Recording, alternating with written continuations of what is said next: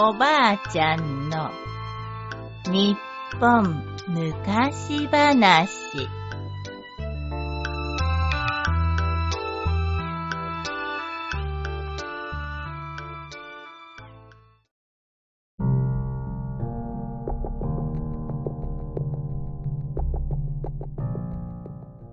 壊れた瀬戸物。むかしむかしある峠に人を騙す狐がいました。ある日この峠を通りかかった瀬戸物売りのおじいさんが瀬戸物もお弁当も取られてとぼとぼ家に帰りました。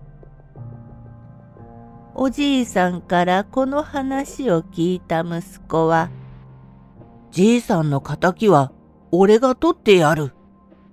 と次の朝瀬戸物を担いで峠に向かいました。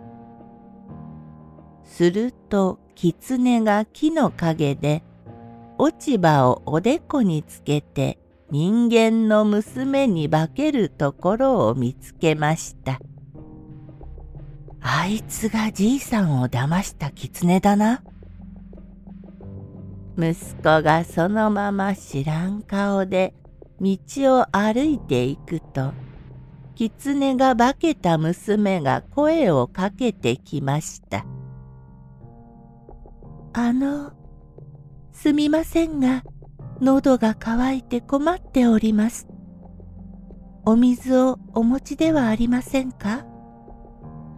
ああ、持っているぞ。俺もちょうど休むところだから、よければ一緒に弁当を食わねえか？息子は荷物を下ろすと、お弁当を広げて娘にも勧めました。はい、ありがとうございます。娘が油断してお弁当に手を伸ばしたその時、息子はいきなり娘の手をねじり上げて、じいさんの敵討ちだと荷物を吊り下げる天秤棒で娘を打ち据えました。すると狐は正体を表して、ぐしゃんぐしゃんぐしゃんぐしゃんと泣き叫びます。泣いたって勘弁できるもんか息子がさらに打ちかかると、通りかかった人が声をかけてきました。瀬戸物屋さん、さっきから瀬戸物を打ち壊してどうするつもりですえ？瀬戸物を壊している？違いますよ。悪い狐を懲らしめているんですよ。ほら。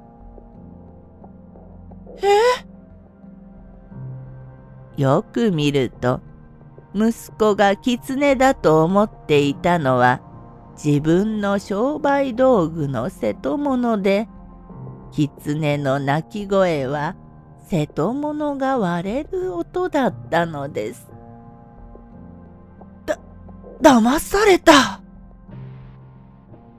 息子はがっくりと肩を落としてとぼとぼと家に帰ったていきました。おしまい。